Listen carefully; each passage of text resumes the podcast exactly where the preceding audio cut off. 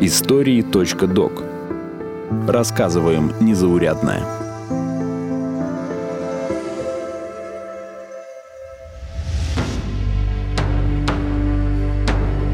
Кочевники на Ямале. Зачем спаивают оленеводов и кто покупает рога?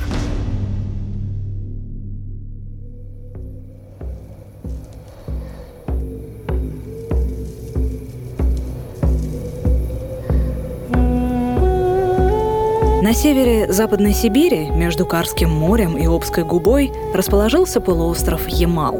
Климат там не самый гостеприимный. Долгая холодная зима, мимолетное лето. Хорошо, если летом температура поднимется до плюс 18. Добавьте сюда сильный ветер и болото. Этот район Крайнего Севера до сих пор считается слабо освоенным, хотя там живет более полумиллиона человек. Знаменит Ямал своими коренными народами, самые многочисленные из которых – ненцы. А само слово «ненец» на местном языке означает «человек». Немцы – люди кочевые, пасут оленей, переезжают с места на место, и поэтому дома у них необычные. Легко разбираются и собираются. Поставил шесты, покрыл оленями шкурами, и жилище готово. Такой дом зовется чумом. Зимой в чуме как и 300 лет назад, ненцы занимаются рыболовством, охотой и разведением оленей, носят национальную одежду из шкур и чтят традиции – на полуострове сейчас самое крупное в мире поголовье домашнего оленя. Но среди местных жителей до сих пор не принято спрашивать у хозяина, сколько голов у него в стаде, рассказывает Надежда Худи из антипуютинской тундры. Ну, вообще принято в тундре не спрашивать, конечно. Если вы спросите у оленевода, сколько у него оленей, кто-то может ответить, а кто-то и нет. Потому что у них все-таки есть такое поверье, если человек ответит, сколько у него оленей, то он как бы сглазит, и у него будет меньше. У богатых оленеводов в стаде более двух тысяч животных.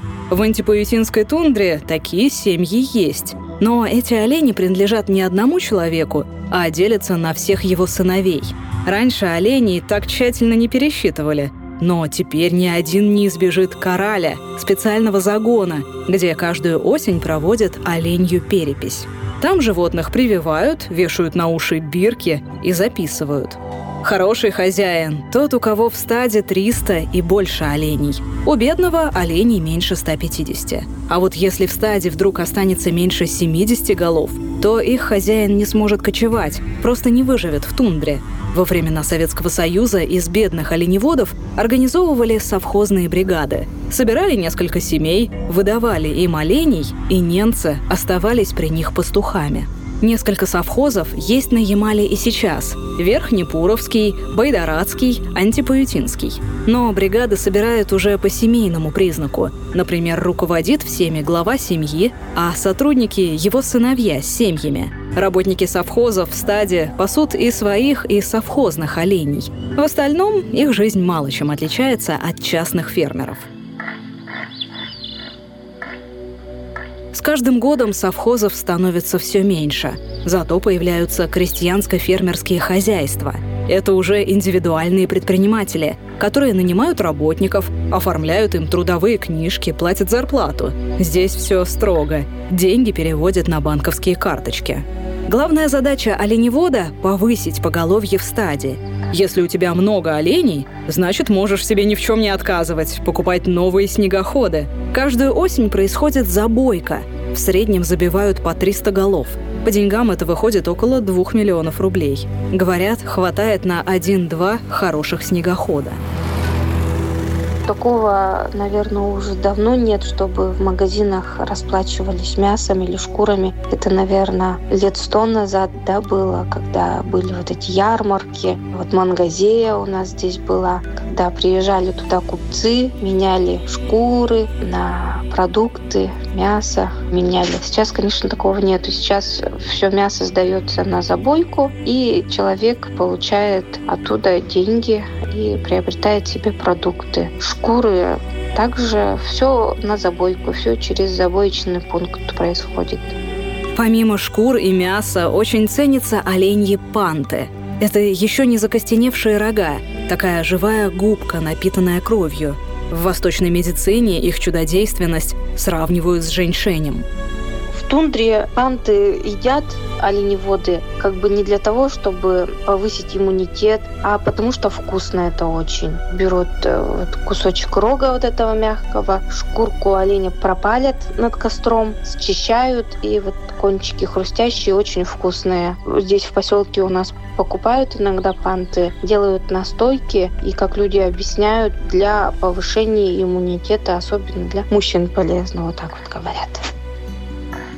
Сезон добычи пант начинается где-то с начала июня и длится всего месяц. Раньше панты централизованно собирали совхозы, но последние лет 15 этим занимаются коммерсанты. Скупщики прилетают в тундру на вертолетах, забирают сырье, а потом перепродают. В последнее время почти все отправляется покупателям в Китай. Бывает такое, что коммерсанты, которые скупают панты, приезжают в стадо для того, чтобы купить панты. И обычно оленеводы настроены не продать подешевле и говорят, не хотите, не берите. И тогда вот коммерсанты достают, как они говорят, волшебное зелье, наливают, и тогда оленеводы становятся чуть добрее и уже как-то договариваются. Потом они еще достают, еще, и тогда уже вот готов оленевод продать вот все, и с ним проще договориться. Поэтому часто используют спиртное для того, чтобы ну, как бы добиться своей цели и у того или иного оленевода скупить все панты. Считается, что у северных народов нет иммунитета к алкоголю. Так что такие переговоры могут привести к печальным последствиям. Иногда оленеводы уезжают в поселки, где могут пить месяцами, а со стадом и чумом оставляют жен – у немцев вообще нет традиции употребления спиртного. В отличие от русских обычаев, когда с размахом и алкоголем встречают каждое торжество, у немцев многие праздники даже не принято отмечать. Дни рождения кочевники не празднуют. Новый год встречают скромно. Оленям все равно нужно внимание. И неважно, что там на человеческом календаре. Главное событие в году – День оленевода. Это не какая-то определенная дата. Каждый год день выбирают заново, обычно в конце зимы, начале весны. Праздник кочует по городам Ямала. Сегодня отметили в Салехарде, через неделю в Оксарке, потом в Ярселе. В город или село из окрестностей съезжаются оленеводы. Приходят местные жители из оседлых. И даже приезжают туристы. Главное тут не застолье, а общение и соревнования. Определяют лучшие нарты, самые красивые национальные костюмы, устраивают турниры по северному многоборью и гонки на оленьих упряжках праздник ждут Дня оленевода, потому что к этому празднику готовится целый год, готовят оленей для состязаний, где женщины шьют одежду для того, чтобы выступить в конкурсе национальной одежды. И в этот праздник, День оленевода, можно все свои как бы таланты показать, посмотреть, кто в этом году стал чемпионом. Праздник длится один-два дня. После оленеводы возвращаются обратно в тундру работать.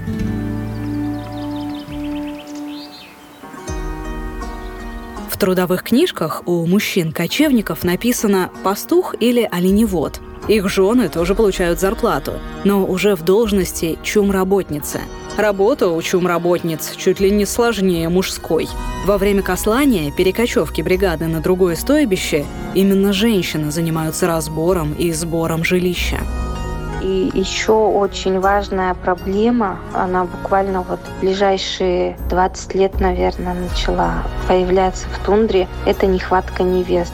Потому что в тундре жить это очень тяжело для женщины. Вся тяжелая работа ложится на нее. Нужно помимо всего, что происходит в чуме, там, собрать чум, разобрать, а кослают летом чуть ли не каждый день. И эта женщина все делает, и у нее еще маленькие дети, которые плачут, которые чего-то хотят, нужно оберегать их от чего-то. Нужно еще за водой ходить, за дровами ходить, кушать, приготовить, создать все условия для мужа, который пойдет дежурить. Сейчас модно вот среди девушек-ненок поступать, учиться и оставаться в поселках, работать.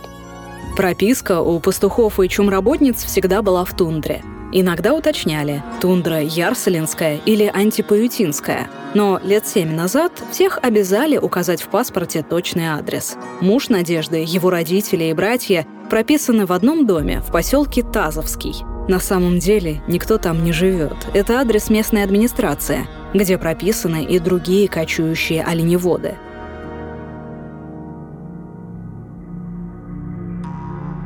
Еще в администрации хранятся маршруты кослания. Каждая семья или бригада отмечает, куда планирует гнать оленей. Заполняет специальные справки и сдает в поселок. Каждый шаг не расписывают, но указывают хотя бы район. Например, вершина Чугорь-речки. Пастухи говорят, что места в тундре пока всем хватает, хотя пастбищ становится все меньше, а значит, меньше ягеля. Сложнее всего с ягелем осенью, когда сюрпризов подкидывает переменчивая арктическая погода. В 2014 году на Ямале случился большой падеж скота. Тогда в октябре выпал снег. Потом стало теплее, снег подтаял и землю покрыла корка льда. Животные не могли разбить лед копытами и добраться до еды, просто падали и погибали от голода. Зимой такого не происходит. Холодные месяцы для пастухов самые спокойные, почти что отпуск. Олени пасутся в тундре, выкапывают ягель из-под снега. Оленеводы раз в сутки объезжают стадо, проверяют, все ли на месте, и возвращаются в чум. Морозы северянам не страшны, другое дело пурга, особенно весенняя. В это время у оленей появляются телята, и слабые малыши могут погибнуть. Летом люди и олени уходят на север, ближе к Карскому морю. Жара их не сильно беспокоит, но появляются комары и оводы. Самое сложное время наступает с августа и продолжается всю осень. В это время в тундре вырастают грибы – любимое оленье лакомство. Олени очень неспокойны, они в поисках этих грибов бегают по тундре, разбегаются, и оленеводы ночью не спят, днем не спят, постоянно по тундре караулят их, потому что рядом много стойбищ. Если они перемешаются, то это очень большая проблема. Нужно будет их вылавливать, это много времени и сил занимает. Главный помощник пастуха – собака. В каждом чуме их минимум шесть, а может быть и больше, если стадо крупное. К оленям подпускают только одну породу – оленегонного шпица, которого еще называют ненецкой лайкой. Пробовали натаскать и других, но одни слишком быстрые, как дальневосточная лайка, а другие недостаточно заботливые. Могут в азарте оленю куснуть. Но даже из ненецких лаек хорошими пастухами становятся процентов 30. Дрессировать помощника немцы начинают с трехмесячного возраста. Берут с собой в стадо, обучают командам. Или выпускают в паре опытную собаку и щенка, чтобы новенький повторял за взрослыми. Маленькие и выносливые лайки мало едят, при этом много бегают, могут в минус 40 жить на улице и не замерзнуть. На ночь люди всегда забирают собак в чум. Хорошая пастушья собака очень ценится. Одна такая лайка стоит как два взрослых оленя. У некоторых лаек есть шестой палец. Он немножко выше лап, торчит сбоку, и это знак того, что это просто супер крутая оленегоночная лайка будет в будущем. Ну, в приручении хорошей лайки особых сложностей не возникают. Если вот собака прирожденная быть хорошей лайкой оленегоночной, она будет. А если нет, то это уже, наверное, как-то дар какой-то божий. Особенного приручения требуют не только лайки, но и некоторые олени. В декабре в стаде выбирают несколько телят и начинают понемногу подкармливать. Дают хлеб и уху. Когда стадо в следующий раз приходит к чуму, эти оленята уже сами идут к людям, стучат копытом в дверь. Дай, мол, хлебушка. Но приручают их не для того, чтобы держать в чуме вместо котика. Такой одомашненный олень в будущем получит имя и станет ездовым. Называют оленей по-разному. В антипаютинской тундре в упряжке бегал даже Тайсон – Прозвища дают разные. Сейчас в последнее время уже начали давать русские прозвища. Могут назвать малышом, либо ну, такие смешные, есть очень смешные имена Тайсон. Но в основном, конечно, немецкие прозвища называют по цвету, допустим, Халелка, это беленький, Парсеку, это черненький. Несмотря на такую сильную связь с традициями и корнями, от удобств цивилизации немцы не отказываются. Зимой, весной и осенью стадо объезжают на снегоходах, вечером в чумах смотрят телевизор. Сейчас почти в каждом чуме есть э, генератор, есть телевизор, и каждый день вечером включают этот генератор, заводят, в чуме лампочка горит, смотрят телевизор, пользуются телефонами, ноутбуками, но не везде ловят связь. Вот где наши оленеводы живут, там связи нет. Они поэтому пользуются спутниковой тарелкой и просматривают вечерами фильмы, новости смотрят, ну, в курсе всех событий, что в стране происходит. А в чуме есть спутниковый телефон почти в каждом чуме. Если что-то там надо, погоду узнать, они вот нам звонят, спрашивают. Но есть бригады в Ямальском районе в сторону Баваненкова они кочуют, и они там постоянно на связи, они пользуются ноутбуками, всегда в интернете, выкладывают какие-то фотографии, вот я смотрю, новости. Но я считаю, что компьютер в чуме он не нужен. Там каждый час дорог, там просто так нельзя сидеть на месте, люди постоянно чем-то заняты. Баваненково – это крупнейшее на Ямале месторождение газа, которое сейчас активно осваивается. Газопроводы, скважины и другие технические объекты появились на полуострове лет 10 назад. А вместе с ними самая северная в мире железнодорожная линия – Обская, Баваненково-Карская, аэропорт, автомобильные дороги. Чтобы не мешать косланию, специалисты «Газпрома» придумали специальные переходы через месторождение – Переход устроен так, чтобы не травмировать оленей и не сломать деревянные полозья нарт. Минусы у такого соседства все-таки есть. В тундру выходит геолога-разведка, которая обследует территорию. После таких бригад иногда остается много мусора, проводов, железа. Вопрос тут не только в экологии, но и в опасности для людей и животных. В проводах олени могут запутаться и погибнуть, а о железо – поранить копыта – но в целом оленеводы довольны появлением цивилизации. Вместе с газовыми вышками на полуострове появилась телефонная связь, интернет, магазины нефтегазопромысловые точки, которые в тундре находятся, они, в принципе-то, и не мешают. Многие оленеводы даже рады, что они появляются. Появляется связь рядом с этими установками, интернет, дрова можно, топливо можно у них там да, приобрести.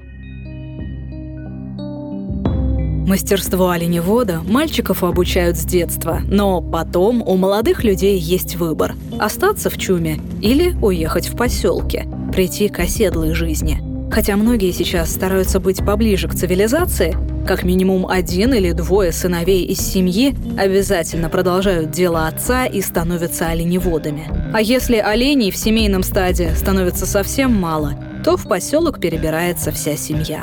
Не сказать, что мало оленеводов осталось в тундре, потому что оленеводство это уже как бизнес да, идет. И заниматься этим бизнесом тоже ну, выгодно для человека, чтобы обеспечить себя, семью и самореализоваться. Нету такого, что прям все бегут с тундры. В тундре быть хорошим оленеводом, пастухом – это очень модно. Даже сейчас вот для вот таких поселков, как Тазовский, Ярсали, летит снежок, мчатся нарты с кручи, и трамвай хорошо, и троллейбус хорошо, и метро хорошо, а олени лучше толкучки, ни возни, скажем для примера. Ни борьбы за место нет и ни милиционера. За спиной летит снежок, мчатся нарты круче. Паровоз хорошо, пароход хорошо, самолет ничего, а олени лучше. Вы слушали эпизод подкаста «Истории.док». Автор сценария Полина Панин. Выпуск озвучили Наталья Шашина и Артем Буфтяк. Звукорежиссер Андрей Темнов. Слушайте эпизоды подкаста на сайте ria.ru, в приложениях Apple Podcast, Google Podcast, CastBox или SoundStream, а также на Яндекс Музыке и Мегаго. Комментируйте и делитесь с друзьями.